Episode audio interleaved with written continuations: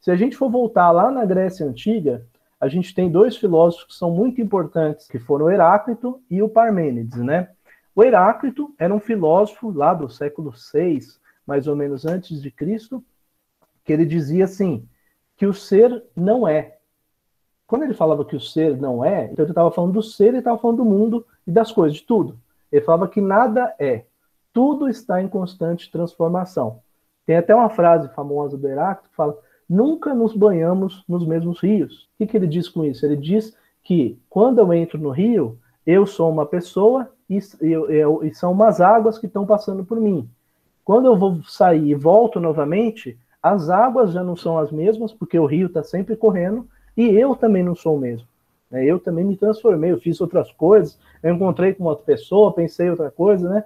No, no momento eu estava mais alegre, no outro momento eu estava mais triste, então quer dizer, eu nunca sou a mesma pessoa. Então ele falava isso na época, era uma cosmologia que ele falava isso com relação ao ser e com relação ao mundo. Ou seja, a árvore não é, porque ela está sempre se transformando. Numa época ela era semente, noutra época era o broto, noutra época era uma muda, de outra época ela foi crescendo, virou uma árvore, deu frutos, depois morreu. Então, essa constância da ideia de árvore não existe para o Heráclito. A árvore é uma transformação, assim como o ser é uma transformação, assim como o mundo é uma transformação. Então, para ele, ele defendia muito a ideia que o ser não é. Quando eu falo que o ser não é, eu estou dizendo que não existe um atributo do ser que mantenha ele sendo do mesmo jeito. Que eu posso dizer, o ser é X. Então, quer dizer, eu estou atribuindo, eu estou colocando um atributo para o ser, que é um ser de movimento, mas um atributo estático. Né? Quer dizer, estabelecer é, atributos dados não era a cara do Heráclito. É, o Heráclito fala, não, o ser não é. Quando eu falo que o ser não é, é que ele não tem atributos que se repetem. O ser é transformação, ele é mudança, ele é movimento, ele é fluido, né? E essa visão do Heráclito, ela não foi a visão que perdurou na história da filosofia. Pelo contrário, o Heráclito foi tido como um cara meio louco, um cara meio sem noção. E aí outra tendência foi priorizada, que foi a tendência do Parmênides. O Parmênides ele aparece depois do, do Heráclito. E ele nega a ideia de que o ser não é.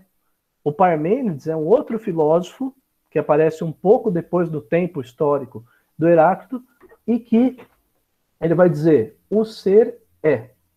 Ele vai dizer assim: não tem como eu estudar uma coisa que não é. Como que eu vou estudar a árvore se ela está sempre se transformando? Uma hora é semente, outra hora é muda, outra hora é árvore, outra hora é árvore frutífera, outra hora não tem frutos. Como é que eu vou estudar? Eu tenho que ter uma unidade para estudar. E a ciência, ela se desenvolve se baseando em unidades. Então, essa busca da unidade, ela passa a ser importante para o Parmênides. Ele fala assim, peraí, então como que eu vou falar da árvore se a árvore está sempre mudando? Eu não tenho como falar da árvore.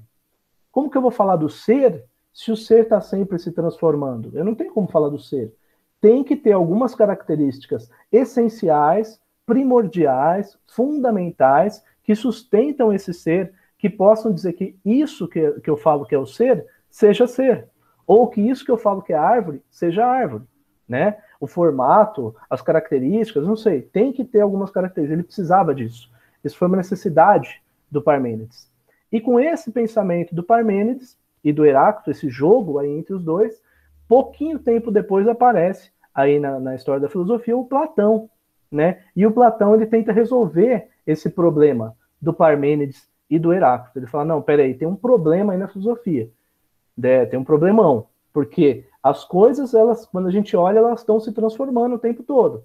Mas quando eu vou fazer uma teoria sobre elas, eu não posso partir essa teoria da, da mudança, da transformação, porque ela não vai ter unidade. A teoria precisa de uma unidade. Então ele vai estabelecer que esse mundo das mudanças que o Heráclito fala, que é o mundo que a gente percebe, que a gente sente, que a gente vive, que a gente está o tempo todo vivendo, né? A gente está sempre se transformando, é um mundo falso. É o um mundo das aparências. O Platão vai dizer.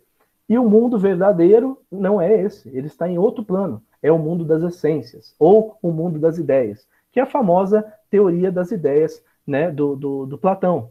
Então ele vai falar que para a gente estudar as coisas do mundo, a gente precisa dessas essências, a gente precisa dessas ideias. E a filosofia passa a valorizar muito mais a ideia da coisa do que a coisa.